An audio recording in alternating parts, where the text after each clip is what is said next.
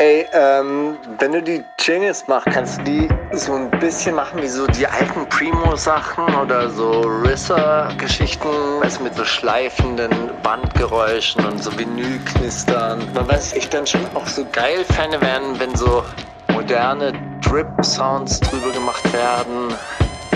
Und eigentlich auch so 808 Wing-Schleifer-Sounds, weißt du, so richtig verzerrte. So dass halt richtig knallt. Wundersame Rap-Woche mit Mauli und Steiger. Steigerchen, Steigerchen. Na, du? Willkommen in meiner akustisch abgehängten Küche. Wir sind heute bei dir. Das ist wirklich schön mal. Wieder. Voll, ich dachte auch erst, es wird sehr hektisch, weil wir wollten ja heute eigentlich ein Video weiterdrehen, aber das machen wir jetzt erst sehr viel später am Abend. Und dadurch haben wir so gechillt noch. Und jetzt fühlt es sich fast weird an, irgendwie aufzunehmen, oder? Sonst sind wir immer sehr ich komme rein und da läuft halbes Mic schon und so, oh, jetzt schnell los.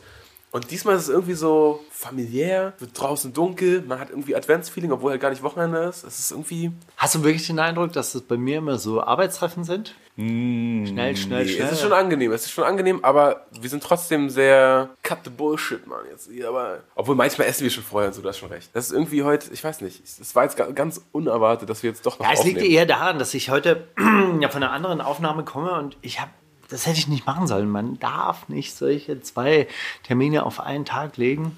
Und zwar hatte ich heute mit meinem äh, Partner bei Common ein großes Gespräch über Yuval Hararis Buch Homo Deus. Mhm. Ja, Yuval Harari habe ich ja schon. Ja, die Geschichte der Menschheit ist, glaube ich, das heißt irgendwie Homo sapiens. Ah, gibt es Neues jetzt?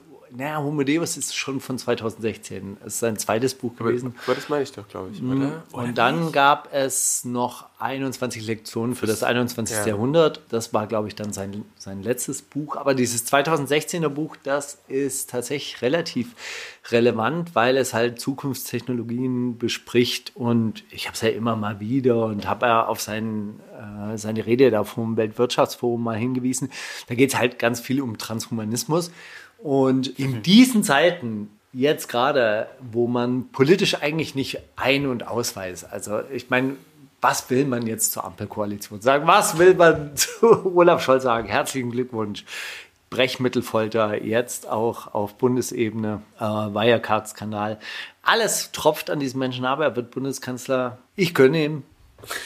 an dieser Stelle. Karl Lauterbach wird. ist ja kein Player-Hater. Karl Lauterbach wird das habe ich heute erst gecheckt, dass er, als, als das verkündet wurde, war ich erst so, ach, der ist Politiker, deswegen ist der auch immer in allen Talkshows und so. Ich dachte immer, der wird einfach nur so, der redet einfach gern über äh, Gesundheit an sich oder gern über irgendwie über Hände waschen und äh, Desinfektionsmittel und so. Ich dachte, deswegen ist, ist ein Typ, der redet einfach gerne über Gesundheit. Ja, aber halt bezahlt von SPD. Das wusste ich eben bis heute nicht. Und das habe ich jetzt gecheckt. Ist doch geil. Man lernt immer noch dazu. Ja, der wird Gesundheitsminister. Also, glaubst du die. Glaubst du nicht? Hast du gerade mein Gesicht gesehen? Also, dein Gesicht war die Pointe. Das war ganz gut. Funktioniert leider nicht auf Podcast-Ebene, aber egal. Ich habe mich das heute auch gefragt und ist mir heute auch erst bewusst geworden. Ach so, ja klar. Alle CDU-Leute, äh, die irgendwie Ministerposten, die sind jetzt alle weg vom Fenster. Die haben sich nochmal richtig taschenvoll gemacht. Und jetzt irgendwie, ja gut, mal gucken, ein bisschen Opposition spielen jetzt auf ruhige Kugel. Jetzt kommen, die, jetzt kommen ja die angesagten Jobs in der Wirtschaft. Der Drehtür, der sogenannte Drehtüreffekt. Weißt du, du gehst raus aus der Regierung. Hops, bist du schon wieder drin Hops, im nächsten Hops, Gebäude. Oh, hallo. Sie jetzt Vorstand, hier im Vorstand. Ja, schön. Ist ja schön, dass wir auch so eine politische Expertise haben. Und dann bei der nächsten Wahl dann wieder äh, schwupps raus aus der Drehtür rein ins politische auf RWE auch. Ist auch eh ein bisschen anstrengend. Ich finde, ich finde es ja immer ganz, äh, ganz geil wenn man so politischen Journalismus macht, und da habe ich ja ganz oft dann diesen Vorwurf bekommen, ja, das ist uns zu aktivistisch, das ist uns zu krasse Position und so weiter und so fort. Ja. Und ich dann denke, ey, Kollege, der Typ war Regierungssprecher, dann ist er jetzt plötzlich Pressechef bei der Bildzeitung und dann schwupps wieder zurück und dann ja. Äh, in, in der nächsten Position ist er Pressesprecher von RWE oder der Deutschen Bahn oder sonst irgendwas. So, hallo, geht's noch? Geht's, gibt es Leute mit mehr, aber objektiver Journalismus ist schon wichtig. Ja klar, sein, ja. natürlich, verstehe ich doch. habe ich doch vollstes Verständnis dafür. Also, egal, auf jeden Fall habe ich dann äh, ähm, dieses Yuval Harari Buch ja. halt eben noch, ja. noch vorbereitet. Und äh, da muss man ja schon, ist ja anders als bei unserem Laber-Podcast, wo man sich einfach mal so trifft und so. Treiben lässt. einfach treiben lässt. Hör mal erstmal auf zu essen vor dem nächsten Satz. Nee, okay, und, und willst du mir noch ein bisschen was mitgeben von diesem Buch, was du aufgenommen hast? Naja, es ist schon insofern wirklich, ähm, wirklich spannend, weil du da mitkriegst, worüber denken denn die Leute mit viel Geld nach, wahrscheinlich. Also er sagte an einer Stelle, ich weiß nicht, ob er es in diesem Buch geschrieben hat oder in einem seiner zahlreichen Vorträge, er hat halt irgendwie gemeint, guck mal, Cambridge Analytica hat Facebook benutzt, um Wahlen zu beeinflussen. Facebook selber hat das nicht benutzt, was ehrenhaft für Facebook ist, eigentlich. Aber, und das, das hat er halt auch gesagt, er weiß gar nicht, ob die Leute bei Facebook überhaupt wissen, womit sie da hantieren. Dass die das, also wie viel Macht die eigentlich haben. Und vielleicht checken die das auch noch nicht. Das sind einfach nur Techniker, die so, ja, geil, also ich kann hier jetzt gerade herausfinden, wie der Marius fühlt in diesem Moment. Durch ein paar Klicks. so, so einen weirden Vortrag gesehen letzte Woche. Da ging es auch irgendwie um, um, so, um, um so Studien zu irgendwie weiblichen Pornoseitensuchverhalten. Äh, dann hat er gesagt, ja, das, das, das würden Wissenschaftler, würden sowas gar nicht auswerten, weil das wäre ihnen so, so ethisch nicht vereinbar und sowas und moralisch nicht vereinbar. Und Analysten sagen sich, das ist ein Datensatz, den gucke ich jetzt durch. Das ist doch egal. ist doch Natürlich. egal. Und vor allem, und, und das halt natürlich die Kernthese, ist, diese Maschinen können dich lesen mit, mit ihren Stimmungen. Die wissen zum Beispiel, zu welcher Uhrzeit du empfänglich für neue Musik bist. Ja, das, das errechnet er dann. Er sagt dann irgendwie so, guck mal, äh, wir stellen uns immer vor, ja, äh, so, so ein Algorithmus, der weiß jetzt irgendwie, äh, Mauli, der mag diese Art von Musik und dann spielt er dir immer diese Art von Musik vor. Nein, die sind viel schlauer. Die wissen, dass du um 14 Uhr äh, gerade dein... Bock mehr auf die Musik hast. Genau, und zu umsetzt. 6 Prozent. Und zwar nicht 10 Prozent oder 5 Prozent, sondern zu 6 Prozent empfänglich bist für neue Musik. Und stellen dir genau in dieser Zeitspanne diese, die, die, diese Musik vor. Ja? Oder halt irgendwie ähm, künstliche Intelligenz Musik machen kann. Ich glaube, darüber haben wir uns ja Ja. auch nochmal unterhalten. Aber klar, wenn so eine künstliche Intelligenz fünf Lieder von dir vorgespielt bekommt oder zehn Lieder von dir vorgespielt bekommt, dann weiß die, wie du denkst. Dann weiß die, wie du komponieren würdest. Aber glaubst du nicht, aber äh, ah, bei sowas denke ich mir immer, oder da, das ist ja auch schon seit Jahren im Raum, dass irgendwie, oh, sowas wird bald den Musikmarkt übernehmen und so und was sollen die Künstler dann noch machen und äh, überhaupt, ich glaube das irgendwie nicht. Naja. Weil das ist auch schon, also Musik lebt ja auch viel von diesen Wechselwirkungen und von, oh, übersättigt jetzt von Gangster-Rap, jetzt lass mal wieder so und oh, jetzt braucht man vielleicht doch wieder Inhalt irgendwann nach acht Jahren Balenciaga und so.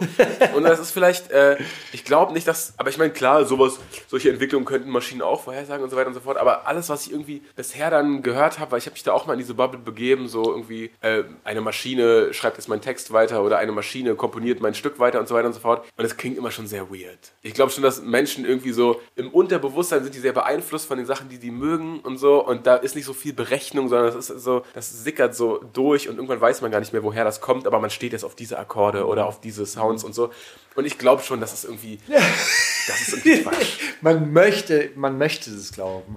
Ja, eh. Also, äh, er hat ja tausend kleine, kleine Stories und dann gibt es halt irgendeinen Typen, der hat eine künstliche Intelligenz programmiert, die halt Bachstücke nachspielen kann. Und dann hat sich halt eben auch so ein Universitätsprofessor, der sich mit klassischer Musik beschäftigt, Geil, wie du gerade auf mich gezeigt hast bei Universitätsprofessor. Dankeschön. aber in selben Maße, so quasi wie du jetzt gerade äh, sagt, "Ah, das kann äh, das ist doch seelenlose Scheiße, was dieses, diese Computer da macht und es gibt doch dieses menschliche, also irgendwie diese menschliche Funke oder diese menschliche Unberechenbarkeit, die das Ganze eben menschlich macht und er würde jetzt also sagen, ähm, äh, er lädt zu einem Konzert ein, Pianisten spielen ein Stück von Bach, ein Stück von dieser künstlichen Intelligenz und ein Stück von ihm.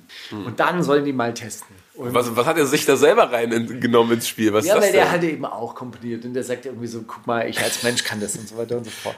so und Ideen und so, dann war der, das Outcome tatsächlich irgendwie so, dass die künstliche Intelligenz gewonnen hat und zwar auch oft mit der Begründung, also es war so eine Jury von wirklich Fachleuten, Ja. von anderen Pianistinnen und Pianisten, Musikwissenschaftlern und ähm, Professorinnen und Professoren und und eine große Begründung war dann immer, ja, also das Stück war halt am, also das war wirklich seelenvoll und das war so, so am menschlichsten, das hat so viel Wärme gehabt. So, und ähm, beim Bachstück und bei diesem Stück von diesem Professor gab es irgendwie so Verwechslungen. Dann haben sie gesagt, das Bachstück ist irgendwie von der künstlichen Intelligenz gemacht. Das, so. Also, Aber diese, andere, diese, andere Geschichte. diese, hätten das, das sind ja Menschen, irrendes menschlich. Denkst du, künstliche Intelligenzen hätten rausgefunden, welches von der Oh, künstlichen Intelligenz In, komponiert interessant. wurde? Also eine, eine große Stelle in diesem Buch, die ja auch immer wieder meiner Meinung nach ein bisschen zu unterrepräsentiert wird, ist halt, wie werden die Algorithmen heute programmiert? Ja, und die werden natürlich nach Maßgabe dieser Gesellschaftsordnung, wie wir sie jetzt gerade vorfinden, irgendwie äh, programmiert. Und der spricht dann halt irgendwie auch von den zukünftigen Eliten. Und der sagt halt, oder seine Kernthese ist eigentlich, die Menschheit steht eigentlich vor der Auslöschung. Ja, der Mensch, so wie du ihn gerade beschrieben hast, ah ja, mit, diesem, mit dieser Unberechenbarkeit und so weiter, das könnte sein, dass dieses Menschheitskonzept oder die, die, diese Art von Menschlichkeit tatsächlich überholt sein wird, weil es halt in Zukunft die Möglichkeit gibt, schneller zu denken, besser zu sehen, besser zu, Wenn zu man greifen wen anders machen lässt. wenn man sich auch optimieren lässt. Ja, also es geht ja natürlich dann auch im Rückschluss, die Maschinen können dich nicht nur lesen, sondern sie können dich auch so weit stimulieren, dass du halt jetzt auch besser lernen kannst, zum Beispiel. Irgendwie so. Du hast die Auswahl, spiele ich jetzt äh, Schach oder Tennis? Ich habe zwar gerade mehr Bock auf Tennis, aber ich weiß, in meiner Familiengeschichte gibt es eine Geschichte von Alzheimer-Erkrankungen und eine wöchentliche Partie Schach könnte diese Alzheimer-Erkrankung, diese Alzheimer-Erkrankung vor, vorbeugen. Und dann setzt du dir auch noch vielleicht so einen Helm auf, das dich einfach gerade ganz geil auf Schach machen, macht. Das ist aber auch eine, eine geile Vorstellung von so Pop-up-Nachrichten auf deinem Handy. Hey, wir haben hier mal den Stammbaum analysiert. Willst du nicht mal eine Runde Schach spielen diese Woche? Ja. Also er hat auf jeden Fall so tausende kleine Geschichten und das verdichtet sich halt natürlich irgendwie zu dieser Frage, wem gehören diese Algorithmen? Wer programmiert denn gerade daran? Und da sagt er, es wird viel zu wenig darüber gesprochen. Das heißt, die Leute haben keine Ahnung, was sie da machen, also die im Silicon Valley, und die anderen interessiert es nicht. Oder, und das sagt er und nicht ich, ja, ich bin ja so normalerweise der, hey, schaut auf die, äh, die Reichsten. Oder es gibt eine kleine Gruppe, die sehr wohl weiß, was da passiert. Und gerade einen riesen, riesen Wissensvorsprung aufhäuft und ausbaut, so dass wir, wenn wir in zehn Jahren mal sa- sagen, oh, äh, da, da müssen wir ja mal ein paar Regularien ein, einziehen. Das geht ja so nicht. Also die Entwicklung läuft hier ja gerade in die komplett falsche Richtung, dass dann einfach zu spät ist. Ja, also weil dieses Wissen natürlich dann auch exponentiell angehäuft wird. Aber weißt du, so halt- eigentlich, also auch bei diesem ganzen Menschheit steht vor der Auslöschung Ding und so weiter und so fort, denken wir so, dass das, das gibt's ja immer wieder. Es ist ja nicht so, dass irgendwie in, im, im, im 19. Jahrhundert alle noch super im Mittelalter gelebt haben, sondern äh, da war man ja auch irgendwie halbwegs zivilisiert miteinander und natürlich gab's noch andere Vorstellungen von Gleichberechtigung und so weiter und so fort, aber da hätte jetzt auch keiner gesagt, es zwingend notwendig, dass jetzt zwei Weltkriege vor der Tür stehen. Und dann kamen ja diese Weltkriege und dann fängt man wieder irgendwie so einen Schritt zurück und dann fängt man wieder an, sich das irgendwie, hm. Also es kann schon sein, dass es irgendwie kurz krachen geht, aber das ist doch dann nicht das Ende. Ja, es gibt so zwei, zwei Gedanken, die ich da habe, Stehen die sich im Weg? die mich, ja- nee, die mich da auch immer so, so ein bisschen durchbegleitet haben durch, durch dieses Buch. Es gibt ja brutal viele Leute da draußen, die das halt auch total überhaupt nichts angeht. Denen es auch total wurscht ist. Ja, die halt auch einen Acker, Acker haben und die sich damit beschäftigen, irgendwie so, wie pflanze ich Kartoffeln an. Die Frage ist halt, werden die wirklich tatsächlich ausgesondert und nutzlos, also so quasi überflüssig gemacht, ökonomisch überflüssig gemacht? Das passiert ja. Vor 100 Jahren haben irgendwie 98 Prozent der Leute in der Landwirtschaft gearbeitet, heute halt nur noch zwei und ernähren halt irgendwie zehnmal so viele Leute. So, werden diese Leute tatsächlich nutzlos? Wird dieses Wissen halt wirklich komplett den Bach runtergehen, weil halt es braucht keiner, das stirbt aus und es fahren halt irgendwann mal nur noch so Roboter über die Felder. Und wir haben diese nutzlose Klasse, weil das ist natürlich äh, da- dann auch noch eine Diskussion darum. Ja, wir haben auf der einen Seite Leute, die halt Übermenschen werden, Transhumanisten, und auf der anderen Seite eine riesige Legion an Leuten, deren Arbeit überflüssig wird, weil sie durch Computer tatsächlich restlos ersetzt werden können am E- Ende des Tages. Ja, Selbst, aber, aber das also, werden ja so viele sein. Das sind ja nicht nur Bauern, das sind ja so viele ja, ja, Berufe. auch Ärzte. Also er sagt zum Beispiel, guck mal, meine Ärztin, die hat fünf bis sechs Minuten Zeit Hm. für mich. Ja, die hat zwar alle meine Daten in ihrem Computer, also all- alles, was ich bei ihr jemals gemacht habe, ist natürlich bei ihr hinterlegt, aber das hat sie ja überhaupt keine Zeit, das durchzulesen. Ja, seine. Apple Die Watch weiß mich- schon besser Bescheid wahrscheinlich. die Apple Watch weiß tatsächlich besser Bescheid, ja. weil die hat alle Daten parat. Und die ist vielleicht gerade angeschlagen, die ist selber krank, die ist müde, die ist schlecht drauf. Was weiß ich? Und soll dich in diesen fünf bis sechs Minuten diagnostizieren. Erstens das, dein, deine aktuellen Symptome, deine aktuelle Stimmung, deine aktuelle äh, Performance irgendwie mit deiner Krankheitsgeschichte abgleichen, daraus irgendwie ihre Schlüsse ziehen. Plus auch noch alle Therapiemöglichkeiten dieser Welt, die jetzt gerade Stand der Forschung sind, mit deiner Krankheit abgleichen und dann rausfinden, was ist das Beste für dich. Das kann die Apple Watch mit Dr. Watson von IBM besser. Tatsächlich. Die haben Versuche gemacht, ob ähm, künstliche Intelligenz besser äh, Lungenkrebs diagnostizieren kann. Die künstliche Intelligenz hat mit 80%iger Sicherheit oder 85%iger Sicherheit Lungenkrebs erkannt auf diesen Röntgenbildern oder wo, was auch immer da ausgeliefert wurde. Menschen nur zu 50%. Außerdem, they did surgery on a grape. Das denke ich mir jedes Mal, wenn ich arbeite als äh, Industriekletterer. Ja? Also wie viel komplizierte Handbewegungen du machen musst. Und dann über die Dachkante, dann diesen Dachsims verputzen, neu verputzen und so weiter. Das könnte kein Roboter. Und mittlerweile bin ich mir da wirklich nicht so sicher, ob nicht eine Drohne da schneller hinfliegen kann. Und dann spritzt die da mit so einem Art 3D-Drucker halt ein neues Sims, einen neuen Sims drauf.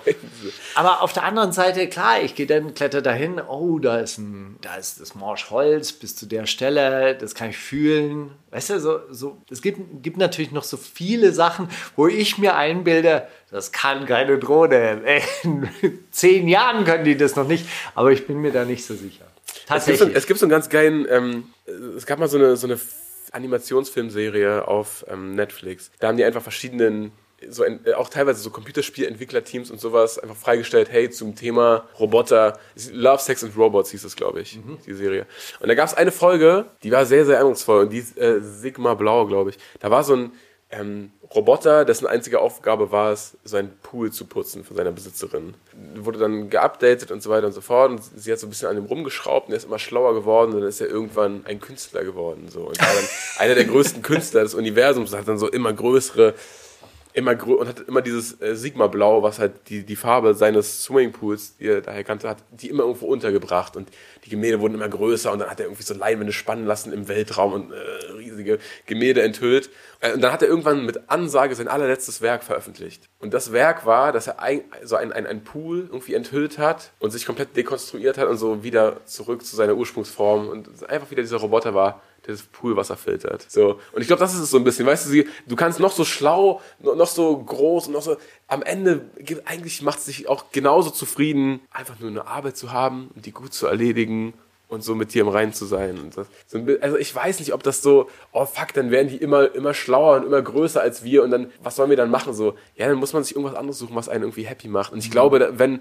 so viele, deswegen haben wir neulich auch so auf mal, mal ganz oberflächlich angerissen über Grundeinkommen geredet. Ich glaube, wenn so viele Berufe gleichzeitig irgendwie überflüssig werden, kann's, ne, dann kann es nicht mehr nur Gelderwerb sein, sondern muss man sich irgendeine Aufgabe suchen, die einen auch irgendwie erfüllt. Und Ja, ja, ich habe, also ich glaube, das habe ich heute auch in dieser Diskussion mit Petram stark gemacht, nochmal noch mal den Gedanken, wir müssen uns über Arbeit und Reichtum Gedanken machen. Was ist Reichtum? Was ist gesellschaftlich Reichtum? Was wollen wir von diesen neuen Erfindungen alles haben?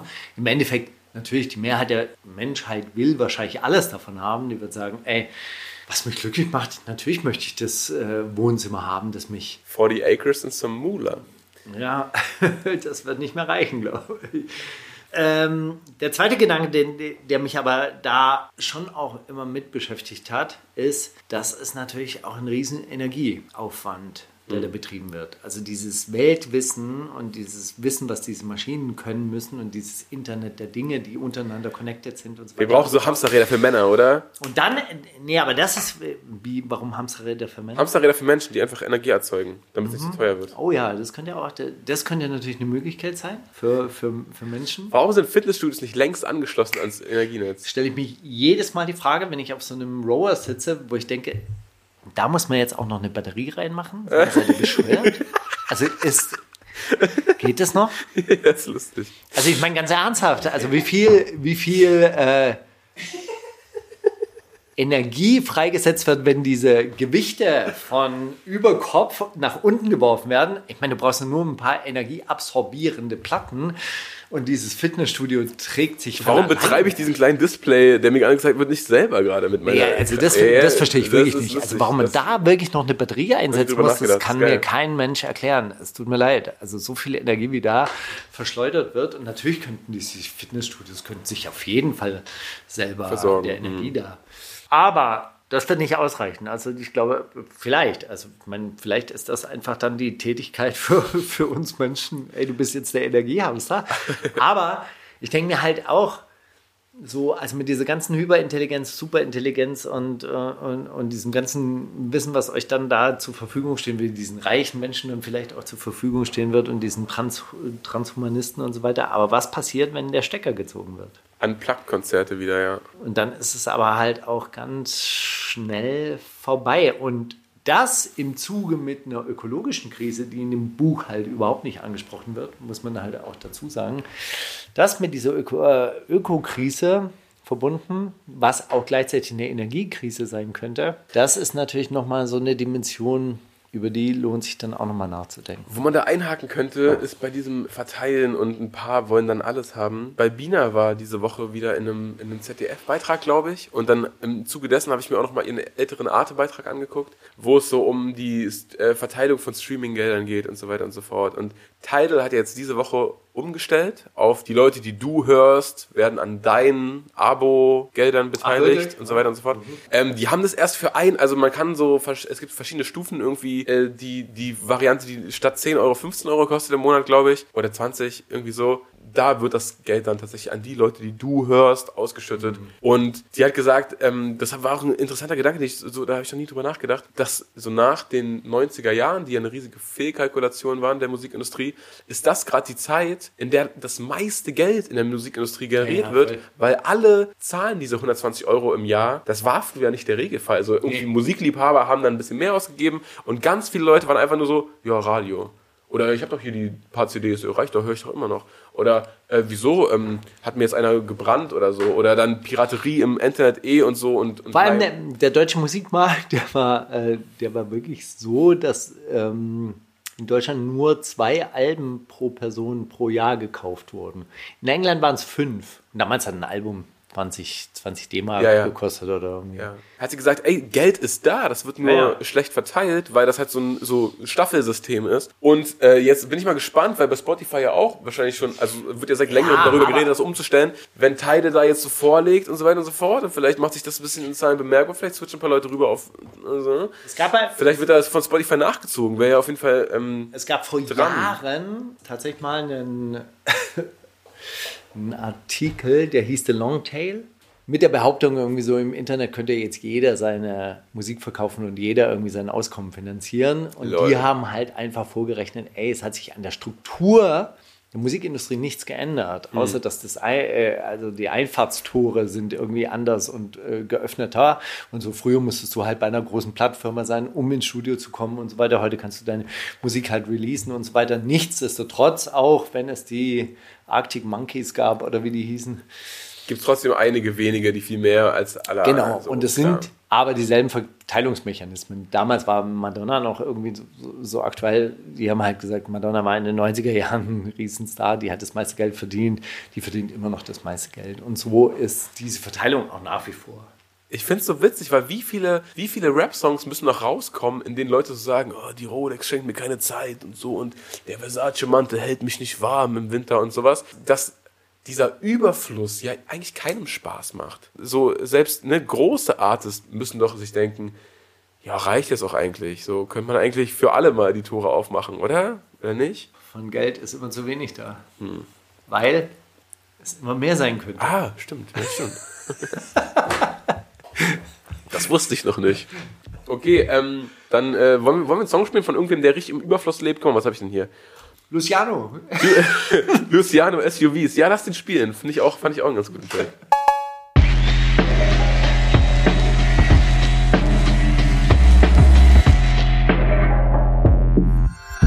Die Themen der Woche. Ja, sind wir ja halb schon in die Themen der Woche reingeschlittert. Diese Belbina-Doku war groß letzte Woche. Ey, gute, gute, gute Besserung an Roos und Vis-a-vis, die beide gerade irgendwie auf der Intensivstation liegen und beide sehr unterschiedliche Symptome und, und, und Folgen davon haben, aber beide in, in unfassbarem Ausmaß. Also da hat der Coronavirus auf jeden Fall die verschiedensten Organe befallen. Vis-a-vis hat gesagt, ist mittlerweile Herzprobleme gehabt und äh, ist irgendwie Diabetikerin mittlerweile. Ein interessantes Re- Statement von Roos habe ich gestern gesehen, der gesagt hat, lasst nicht zu viel Zeit verstreichen. So, ich habe in Berlin schon gemerkt, oh, es geht mir jeden Tag ein bisschen schlechter. Hatte einen negativen Schnelltest, dachte mir dann, ja, wird schon und so. Dann erstmal noch nach Essen gefahren, da zwei, drei Tage geschlafen, um dann wieder zurück nach Berlin zu kommen, um dann in die Charité zu fahren. So hätten diese drei Tage hätte ich mir sparen können. So, er war halt kurz vor irgendwie künstlichem Koma, ne? Die wollten ihn so, die mussten ihn maschinell beatmen und so weiter und so fort. Also richtig, richtig unschön. Deshalb, wenn es irgendwie an die Gesundheit geht, wenn ihr merkt, oh, da bin ich angeschlagener als gedacht, lieber einen Tag früher als einen Tag später vielleicht sich das jemand mal angucken lassen. Oder? Naja, gute Besserung an der Stelle. Aber er, er hat geschrieben, dass er jetzt fast über den Berg ist. Die letzten Stories gestern waren schon ohne, ohne Beatmungsschläuche, das stimmt, habe ich auch gesehen. Dann ähm, hast du von Kodo, äh, Kodos Das Familienspektakel war ein bisschen mitbekommen. lustig. So. das hat seine Cousine. Boah. Aber es war wirklich sehr witzig, was sie geschrieben hat. Sie wacht morgens auf, guckt dich an. Hey, Cousin. Hey Cousin. er hat eine Story gepostet, hat gesagt, ich bin gerade im, im Neben, also im, im Nachbarzimmer, im Wohnzimmer, wird gerade darüber verhandelt, ob ich meine Cousine heiraten soll und so. Ja, das war ja. Man muss aber dazu sagen, dass eine Cousine auch, auch sehr weit, weit gefächert ist in solchen Familien. Also das kann auch, Ja, kann auch Also, tatsächlich irgendwie so die Freundin von der Freundin und die Tochter und also weißt du, Cousine. so oder so, ich finde, im Nachbarzimmer wird entschieden, wen ich gleich heiraten soll. Ja, schon. Mohammed, erzählt, Mohammed erzählt so lustige Geschichten von den, also die, die Hochzeitsvideos anderer Hochzeiten, die sind so quasi die Kataloge, wo die Mütter dann da sitzen und sagen, guck doch mal die in dem roten Kleid, guck doch mal, guck doch mal, guck doch Gott, mal, Scheiße. wie ist denn die? Und alle denken sich, alle diese jungen Leute denken sich, so, Mama, lasst es, lasst es einfach. Es wird schon. Es wird schon. Wir werden was finden für mich. Alles klar, aber bitte, bitte, bitte lasst mich in Ruhe mit diesen Hochzeitsvideos. Die Kataloge. Scheiße. Ja, aber da sitzt dann die, die Mama mit der Fernbedienung da und dann so vor und zurück gespult und so weiter. Komm, Guck doch der? mal die. Da haben wir doch auch Kontakt. Können wir was gehen. Mhm. Ja. Was war das mit diesem Ali Boumaier? Ah, ja, der hat, der hat so ein, also der hat angekündigt, wenn Bushido in den nächsten drei Tagen nicht die Amazon-Doku offline nimmt, dann packt er Oder aus. sich entschuldigt. Äh, ich glaube, es ging tatsächlich ums Doku offline nehmen. Aber es hat, äh, genau, hat dann natürlich nicht stattgefunden. Dann hat er ein, so ein Statement hochgeladen, was sechs, sieben Minuten ging irgendwie, wo er gesagt hat die ganze Zeit, ey, das ist jetzt auch nur das Intro, es geht, es kommt nur das richtige Statement, das ist jetzt nur so, weil ich gesagt habe am Sonntag und jetzt würde ich ja auch am Sonntag was hochladen und so. Und es ist nichts, was nicht schon jeder wüsste und so. Aber ich sag's nochmal. Hey, es geht um diese Brandstiftung. Genau, die, ach, Versicherungsbetrug in tausend Fällen so. Die tauchten ja jetzt alle auch so im, im Zuge dieser Gerichtsverhandlung auf. Also anscheinend, das habe ich von so einer Beobachterposition gehört, also von, einem, von jemandem, der, der diese Prozesse äh, relativ Von Cynic? ungefähr so. Nee. Der geht auch zu den Prozessen. Wirklich? Ja, ja, Macht voll. Er? Macht er wirklich? Am nächsten Tag geht er mal auf Twitch und erzählt so, was wieder los war im, im Gerichtssaal. Ah, okay, interessant. Nee, nee, also nicht von Cynic, aber ähm, also da werden aus diesem Prozess werden noch sehr viele andere Prozesse folgen. Ja? Und die gehen nicht nur gegen Arafat. So viel sei schon mal gespoilert. Aber unter anderem, das hatten wir ja auch schon mal besprochen, diese, diese Brandstiftungsgeschichte in Kleinmachnow, wo, wo Arafat dann diesen Brandstifter hat antreten lassen und gesagt hat, ey, ich habe nichts dagegen, dass du Brandschiff machst, aber Warum weiß ich das? Rede doch mit mir. Man kann doch für alles eine Lösung finden. Kann nicht sein, dass ich nichts davon weiß. Ja, stimmt. Das ist ja auch schon Ewigkeiten Ja. Okay, ich habe eine hab ne Memo-Rap-Check-News für dich. Findest du den hier? Der US-Rapper Hashtag Young Dolph wurde erschossen und löst damit eine Welle der Gewalt in Memphis aus. Denn Gangs machen sich auf die Jagd und greifen andere an, die eventuell dran schuld sind. Auch ein Entertainer, der Witze gemacht hat über Young Dolphs Tod, wurde jetzt erschossen. Gehen Sie damit zu weit? Jetzt hätte ich gerne mal deine Einschätzung. Gehen Sie damit zu weit, Steiger? Ist es ist okay, Leute zu erschießen, weil die Witze machen? Ich weiß nicht, das müsste ich jetzt erstmal so einen Algorithmus fragen. Müsste ich jetzt den Witz gehört haben. Äh, ja, ich habe auch nicht, der hat auch den Der- Namen dich nicht genannt. Das ist irgendwie, man findet Des, es auch Enter nicht. des Entertainers. Ja, Ah, okay. hab's nicht gefunden auch. Geht, äh, geht Memo Rapcheck vielleicht zu weit, indem er News einfach erfindet, Das weiß ich nicht. Es war ein Bild auf jeden Fall von er jemandem. sich auf, sich auf Hörensagen beruft? Noch eine kleine Geschichte aus dem Buch von Homo Deus, weil, äh, äh, nee, das war, das hat er tatsächlich auch in einem Vor Vortrag erzählt. Es gab ja über Jahrhunderte so quasi, oder zumindest so lange es Autos gibt, gab es immer die Diskussion, also Sie haben ein moralisches Dilemma, Sie könnten, Sie steuern auf einen Unfall zu. Und wenn Sie geradeaus weiterfahren, überleben Sie. Und fünf Leute sterben. Oder Sie können diese fünf Leute retten, indem Sie zur Seite lenken. Dabei sterben Sie, aber aber- Sie. Wie würden Sie sich entscheiden? Überlebensinstinkt kickt. Genau, Überlebensinstinkt Kit oder bliblablu. Aber wenn du jetzt ein selbstfahrendes Auto hast, dann musst du diese Frage so quasi lösen und einprogrammieren. Und egal, was diese Leute vorher gesagt haben, der, der, der menschliche Geist ist tatsächlich, oder die menschliche Persönlichkeit, und da gebe ich dir recht, ist wahrscheinlich noch irrational und entscheidet sich in dem Moment halt Immer für sich selbst, klar. kontrafaktisch oder vielleicht auch, vielleicht auch altruistisch, keine Ahnung. Gibt bestimmt, aber ja voll, wenn du, wenn du dein Auto bekommst und du programmierst du die Settings durch und du guckt gerade jemand? Nein. Ey, no matter what, ich werde überleben, okay? Immer, immer im Zweifel für Er mich, hat, immer im er hat Zweifel dann so einen. Witz gemacht. Ja? Die bei Google sagen dann, ey, lass den Markt entscheiden. Ja. wir bieten einfach zwei Autos an. Den Toyota Altruist und den Toyota Egoist. und je nachdem, wie sich die Käufer entscheiden, werden sie schon recht haben. Was ist alles ziemlich, Und? Alter. Hast du den Altruist oder den Egoist? ich habe den Egoist gekauft. Sag's niemand. Bitte erzähl es keinem. Aber ganz ernsthaft, ist dann, das ist dann tatsächlich halt eine, eine Frage, die halt wirklich Konsequenzen hat. Also da kommt es dann auf die Programmierung an. Dann werden auch äh, Suizidversuche werden ganz anders aussehen, ne? Dann steuern Leute so, geben so Vollgas auf so eine Menschenmenge, weil die wissen, mein Auto bringt mich gleich um, wenn es merkt, da sind zu viele Leute auf der Straße. Ey, eine Geschichte muss ich dir noch erzählen. Und zwar in den USA droht ja wieder einmal eine Haushaltssperre. Keine Ahnung, wie die das machen jedes Mal. Also der US-Haushalt ist überschuldet, aber es juckt doch eh keinen, oder? Doch, also ich weiß, weiß überhaupt nicht, ich kann mir das ja überhaupt nicht vorstellen. Irgendwie so 400 Milliarden US-Dollar Schulden. Was soll denn das bedeuten? Das, das, hat, das hat überhaupt keine Relevanz mehr. Das ist doch sowieso auch nur noch so Datensätze, oder? Streich doch die Scheiße einfach. Das ist doch Zieh den so Stecker. wurscht. Auf jeden Fall, ja. Auf jeden Fall gibt es jetzt einen Trick anscheinend, dass der US-Präsident das Prägerecht hat für amerikanische Münzen. Geil. Und es gibt jetzt den Plan, der tatsächlich durchdacht wird, keine Ahnung, ob er angewendet wird, eine 1 Billion Dollar Münze zu prägen, um die dann in der Federal Reserve Bank irgendwie einzulagern und zu sagen, guck her, hier ist es, wir haben's. wir, wir haben die Kohle. Hey, ich habe mir jetzt hier was ausgedacht und das gibt es jetzt. Ja, aber ganz Ja, ernsthaft, so Tag. ist Geld. Ja, natürlich. Natürlich ist das, das ist ausgedacht. Ich finde es nur Das geil, dass da irgendwo so ein, so, ein, so ein Elitenstab sitzt, der sich oder so ein Expertenstab sitzt, der sich das dann ausdenkt.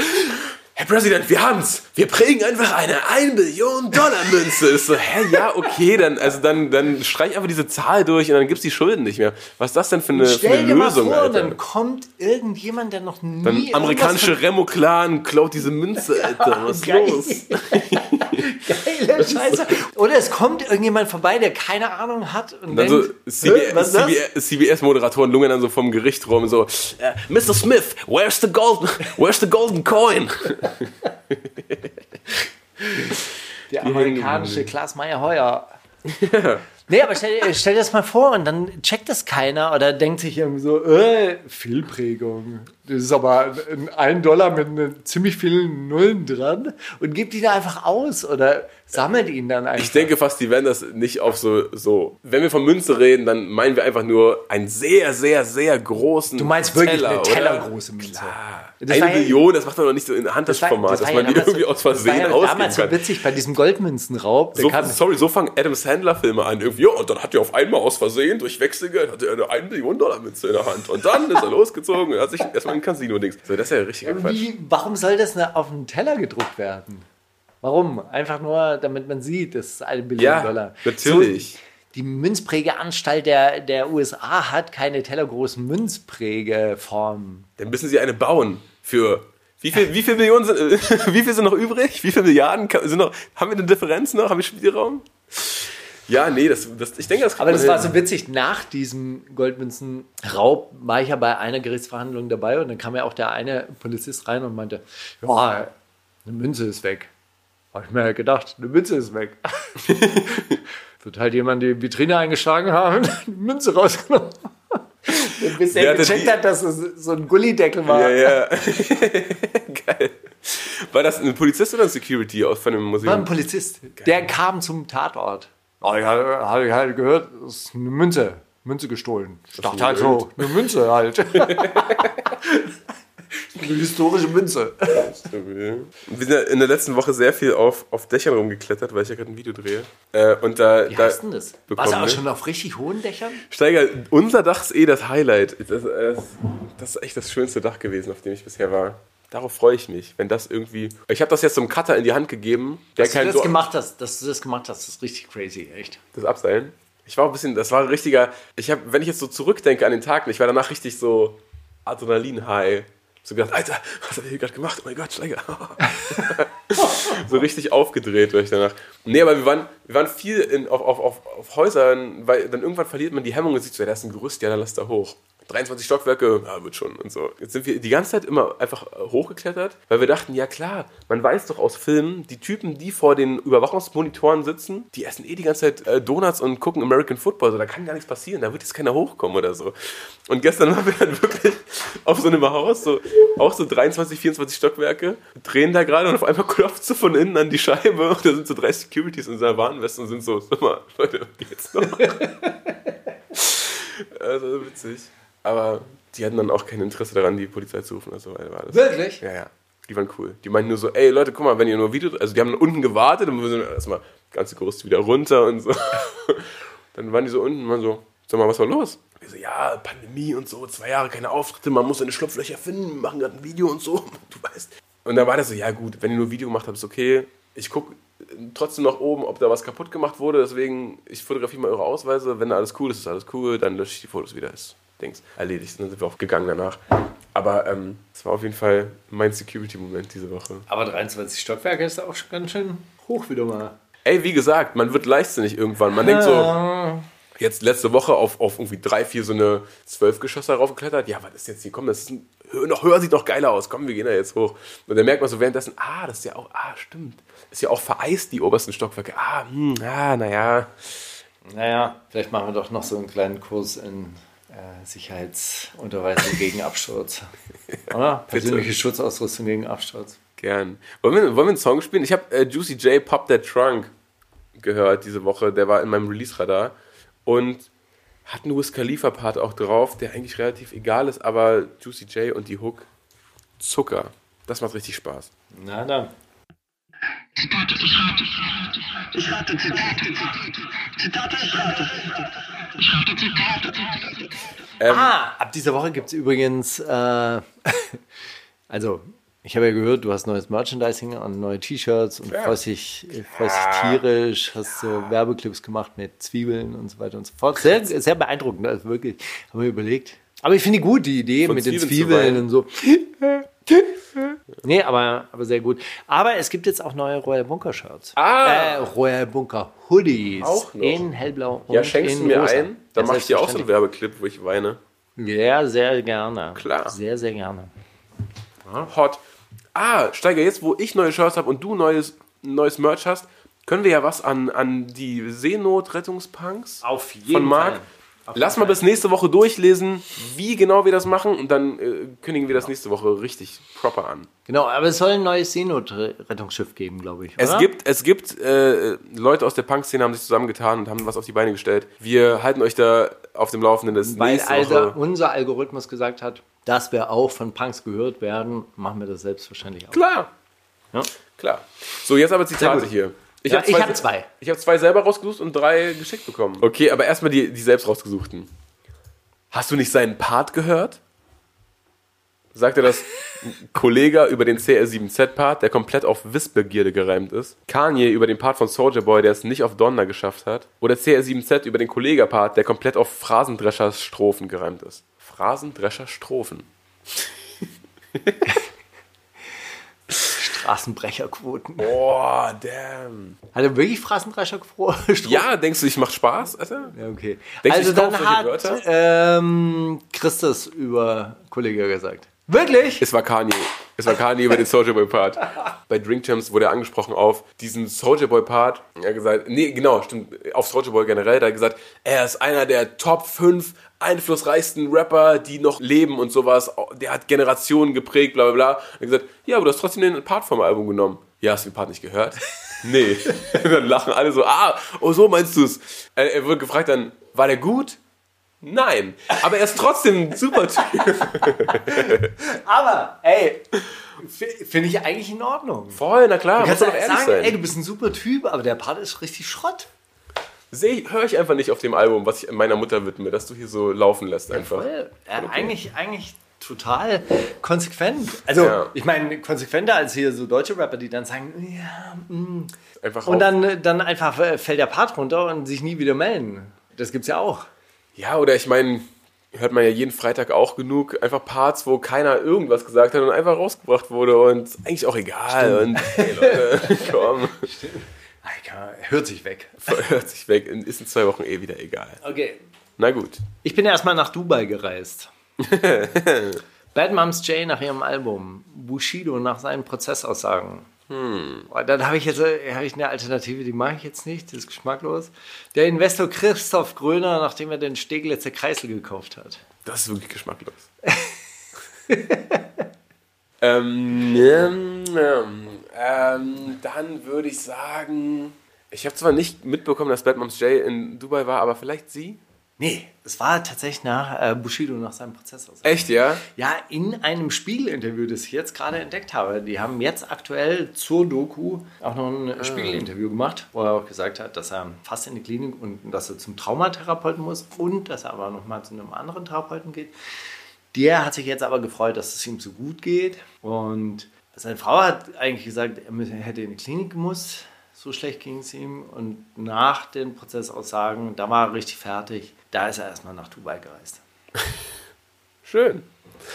Ich habe ja auch nicht so, also so gar keine Begleitformat und so, das ist auch aufgeploppt. Dann hat er das gesehen, verkleidet in der Fußgängerzone, wo dieses Drake-Video nachgestellt hat und haben. wirklich. Ja. Also fragt dann so, ja Leute, wie findet ihr Bushido und die ganze neue Doku und so? Und wie Fa- findet ihr Falk? Schacht hat Bushido Das auch. Nichts reingezogen. Nichts rein- reingezogen. Ich bin super drüber weggekommen, also drum rumgekommen. Aber die Orsons haben einen sehr lustigen Remix. Das war super witzig, ja. also falls ihr den irgendwie noch zu hören bekommt, undenkbar. Ja, das ist echt sehr witzig gewesen, stimmt. Na gut, wir sind Deutsche und wir müssen dieses Corona rasieren. Sagte Chilo. das, sagte das Karl Theodor zu Lauterkopf, Reichsgesundheitsminister, Capital Bra, Erfinder des Brattee oder Angela Merkel als berühmte letzte Worte bei ihrem Zapfenstreich. Das war der Bratan, klar. Aber äh, wie geil wäre es gewesen, wenn das Karl Theodor zu, also, weißt du, Amtsantritt und erstes Interview. Wir sind Deutsche und wir müssen dieses Corona rasieren. Ja, gut, Kapi, der Einzige, der irgendwie ein bisschen Zuversicht zeigt in diesen Zeiten. Lobe, Aber- lobe ich mir. eine weltweite Pandemie als solche, aber das, das ist immer, haben die Deutschen gern gemacht. So. Oder? Als, äh, Am deutschen Wesen soll die Welt genesen. Oder? Hab ich ganz vergessen, dass das gab. Ja. Ja. Gab's auch. So, wir sind jetzt seit dreieinhalb Jahren ein Paar. Ich bin ihr treu. Unsere Beziehung hat eine neue Stufe erreicht. Auch wenn die für uns ungewohnt ist. Bushido? Nee. Bushido ist gar nicht dabei. Was ist die neue Stufe? Nee, erzähl mal. Uwe Ochsenknecht über Natascha Ochsenknecht. Sind mittlerweile keine Paare mehr. Sido über Doreen. UFO über Tiffany. Luciano über Susi Eden. Oder Materia über Cora Schumacher. Die waren zusammen? In den Wannen? Okay, wow, okay, krass. In den Wann? In den Wann? In den Nullerjahren? Ehrlich? Der schwere Alter. Äh, ich, boah, das ist. Das war hart. aber eine heiße, äh, heiße Affäre. Dreieinhalb Jahre. Ich weiß, also das alles. Luciano glaubt nicht, dass die so lang. Das hätte man. Nee. Das glaube ich noch nicht so lang. Der ist auch sehr. Der wirkt so frisch verliebt. Wer war noch? Uwe Ochsenknecht. Kennst du den? ja, ja, ja, klar, Vater kenn ich. von Jimmy Blue. Klar, und kenne ich Uwe Ochsenknecht. Der mit dieser Schmolllippe. Wenn man so, so aussieht, als hätte man ihn beim Keksklauen erwischt. Ich, Was ich fremdgehen, Natascha. Ich bin dir doch treu. Boah, gute Frage. Ja, vielleicht nehme ich. Ah, nee, oder? Das ist ein altes Sido-Interview, hast du dir reingezogen? Sido über Doreen. Kennst du Doreen noch? Ja, Bei- klar. Von Nu Pagani. Von Nu Pagadi. Pagadi. Klassisch. Paganini. Paganini. ich nehme die. Ja, nehme ich Sido. Sido über Doreen. Bingo! Ja, oh. Und aber von wann war das? 2008. Oder so. Bildzeitungsinterview. Und was war die neue Ebene, die für sie ungewohnt war? Kein, äh, dass er treu ist. Keine Ah. Groupies mehr. okay, gut. Nee, die neue Ebene war, sie war treu. Keine Groupies mehr. Wer auch? Ey, das wäre Alles fair, alles fair. wär super gewesen. Mann, wenn Doreen damals gesagt hätte, ja, also ich habe jetzt keine Groupies mehr. Das wäre so witzig. Girlboss Move. Ja. Äh, habe ich noch. Ach ja, ja, zugeschickte, na klar. Ich fahre nach Wochen voller trockener Kost Richtung Offenbach Ost. Das Konto steht kurz vor der Pfändung, trotzdem rock ich Lacoste. Sagte das Döll, Pendler mit S1 zwischen Darmstadt und Offenbach. Oder ich ziehe eine Line mit dem Schein Richtung Frankfurt am Main. Das Konto steht vor der Pfändung, deshalb tick ich den Stein. Jay, Labelmanager tickt Steine unter der Skyline. In Klammern in der Serie Skyline. Oder ich komme von Mainz bis nach Wiesbaden, sie kämpfen ins Schießscharten, anstatt Geld auf dem Konto sollten wir uns alle wieder lieb haben. Know some, funky love, funky love from the sex planet. Keine Ahnung, was auch immer. Also gut, entweder ist wirklich eine Fehlfährte oder was hat dieser Letzte darin zu suchen, dann nehme ich den halt. Skischaden lieb haben. Ja, steht hier gar nicht. Von mir, das ist perfekt. Ey, cool, danke. Das ist nett, danke, nettes Zitat. Okay, wow. Finde ich, die- finde ich die Mail. Aber das mit dem, äh, mit dem Stein ist eigentlich gar nicht so. abwegig, verkehrt, ne? ja. Äh, ja, schön. Äh, wollen wir, hast du irgendwas, was du spielen möchtest, Steiger? Ich habe auf jeden Fall noch was, was ich spielen möchte. Ja, ich habe auf jeden Fall was zugeschickt bekommen. Das würde ich auf jeden Fall auch nochmal spielen. Kann man mit reinnehmen. Omar 101. One-Way Release heißt er. Wie schmeckt Basisdemokratisch. Reaction? Wer bin ich? Basisdemokratisch. Der Gedanke der Woche. Steiger, ich habe einen ganz kurzen Gedanken der Woche, weil ich vor ein paar Tagen so ein Interview von dieser Svenja Röss, Flass, Flasspöhler. Flasspöller. So heißt die doch, oder? Svenja Flasspöhler. Ja, Die dieses äh, Sentimentalitätsbuch geschrieben hat. Also seid doch nicht immer so sentimental. Oder? Die, das, äh, die habe ich, hab ich zugehört und die hat gesagt, ähm, oder die beruft sich auf irgendeinen französischen Philosophen, der mal meinte, die, so die Revolutionen der Geschichte konnten immer nur passieren in einer Phase, in der die Regierung das zugelassen hat. Also es war nicht so, dass irgendwie das Regime ist gerade so, gerade so hart durch, jetzt erheben sich aber alle, weil wir alle geschlossen die Schnauze voll haben, sondern dass es eher war, äh, warte mal, hä? Die machen ja gar nichts, die lassen uns, okay, komm jetzt, die sind gerade eh unsortiert, komm jetzt, stürmen wir auf die Mauer zu. Naja, Was die. Regierenden können nicht mehr so, wie sie wollen. Oder wollen nicht mehr so, wie sie können. So. Oder sonst irgendwas. Also es war ja in der DDR so. Ja, ja, voll. Ja, also in China wurde ein halbes Jahr vorher die revolutionäre Erhebung äh, zusammengeschossen. In, also davon handelt ja tatsächlich auch mein Roman an der Stelle. Welcher? Der eine, den Der- du draußen hast oder einer, den du entwor die- im, die- im Entwurfen zu Hause hast? Hoffnung Die. Hoffnung ist ein Hundesohn. Ich habe mir ja vorgestellt, die DDR-Regierung greift durch. Und zwar lässt die DDR-Regierung auf die Menschenmassen am Leipziger Ring schießen. Und das hat einen wahren Hintergrund. Die Maschinengewehre waren tatsächlich aufgebaut. Der Schießbefehl kam nicht. Was gut ist. Ja, natürlich was Gutes. Aber das war, äh, das war das Ding. Also es gab DDR-Sicherheitsorgane, die hatten tatsächlich schon die Gewehre aufgebaut.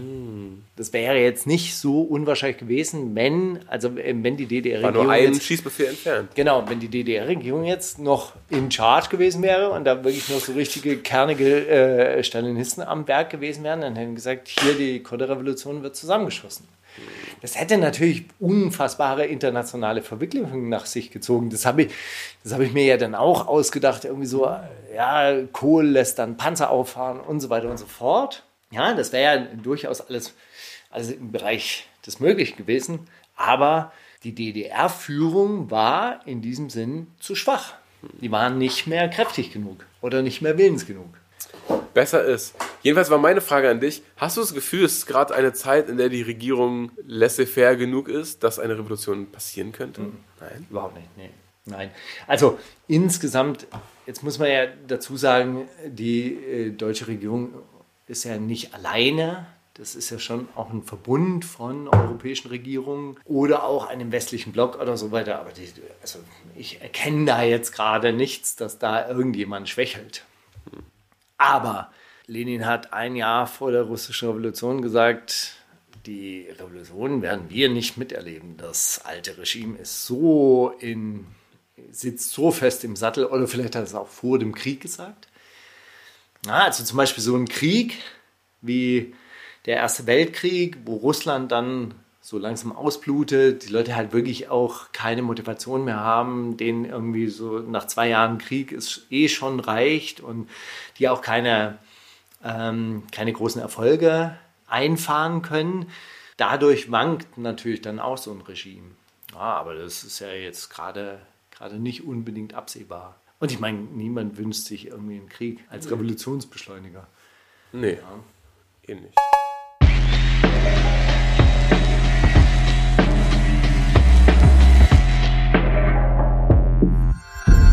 Kannst du Mauli fragen? Ich habe noch eine Frage. Und zwar, wir leben ja in Zeiten der Angst. Es wird viel über Angst geredet. Und deshalb habe ich eine Frage an dich. Was macht dir am meisten Angst? Was mir am meisten Angst macht. Oder wovor hast du am meisten Angst?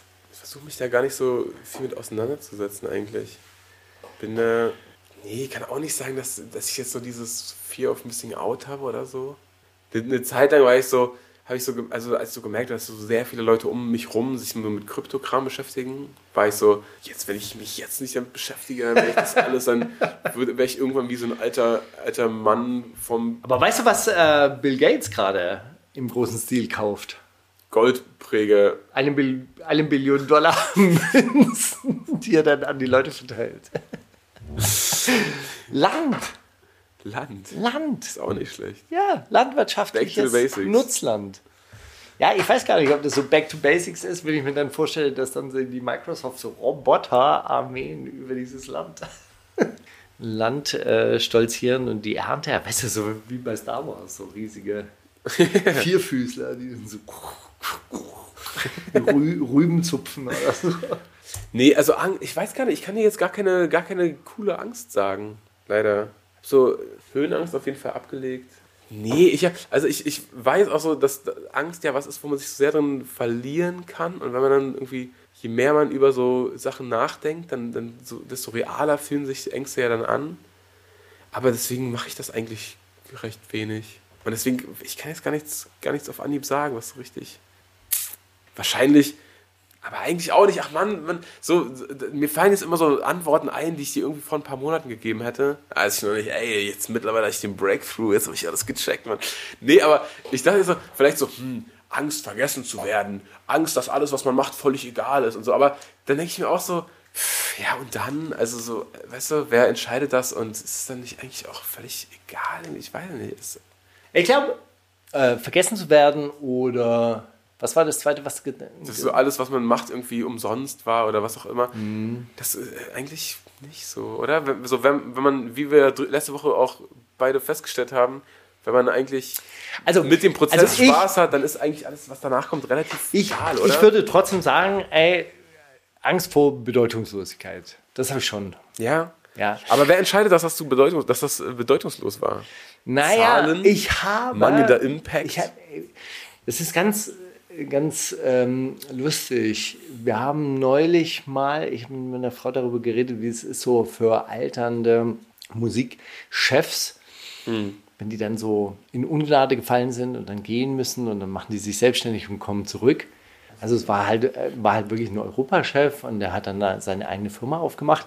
Und das hat dann so, so ein bisschen was, naja, nicht so Anrüchiges, aber irgendwie so, Zweiter Bildungsweg klappt nicht so richtig. oder? Genau, und er macht jetzt irgendwie so, so seine eigene Managementfirma und so weiter. Ah ja, es fühlt sich irgendwie so nicht, nicht, nicht so richtig Aber groß an. So, Aber jetzt warte mal. Kurz, aber das ist ja die Aussicht von drau die Draufsicht von außen, wo man sagt, ah, guck mal, der gescheitert, ah, jetzt erst war er so hoch Ey. und dachte, jetzt ist er gefallen und so. Das ist ja, das, das muss Und ja das nicht sein, ist, dass er das, das, ist so das, was ich, was, ich, was ich dann auch mit ihr diskutiert habe. Was macht diesen Mensch jetzt unterschiedlich zu seiner Position vorher, außer dass er vorher die öffentliche Reputation gehabt hat Ja. und irgendwie so die öffentliche Anerkennung bekommen hat. Und alle haben ihn respektiert, weil er dieser Chef, der Typ weiß immer noch genauso viel und ich halte ihn den halte ich zum Beispiel für einen richtig guten Manager und kompetenten Menschen. Also der hat Ahnung von BBL wahrscheinlich mehr als der jetzige Chef. Hast du die WhatsApp-Nummer? Egal. Ich könnte es rauskriegen wahrscheinlich.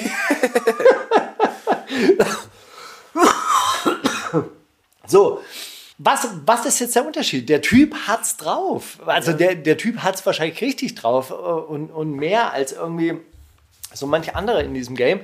Und trotzdem denkt man, naja, Ja, aber ich meine, das ist auch, also das, so dieses öffn so öffentliche Reputation, das ist ja auch nur ein Achtungserfolg entfernt von, ja, geil, und jetzt auf eigene Beine geschafft, ich habe sie immer gegönnt, voll geil, ich, ich wusste es immer und so, weißt du, das ist doch, ja, was ich dir schon tausendmal erzählt Das ist doch habe, scheißegal. Ja, voll. Das So, ja- Steiger, du redest immer noch von früher. Ja, früher war alles besser und so weiter. Ey, Steiger, KZ, dir gönne ich's. Wenn ich's einem gönne, dann dir. Ja, so, das ist ja scheiße, also, das ist ja egal eigentlich, so, wenn der sich irgendwie gut fühlt damit, was er macht, dann wird das relativ egal sein, ob irgendwer anders denkt, ah, jetzt wieder ganz unten Eigentlich geil. anfangen. Viel Spaß. Noch eine Geschichte von Yuval Harari. Na gut.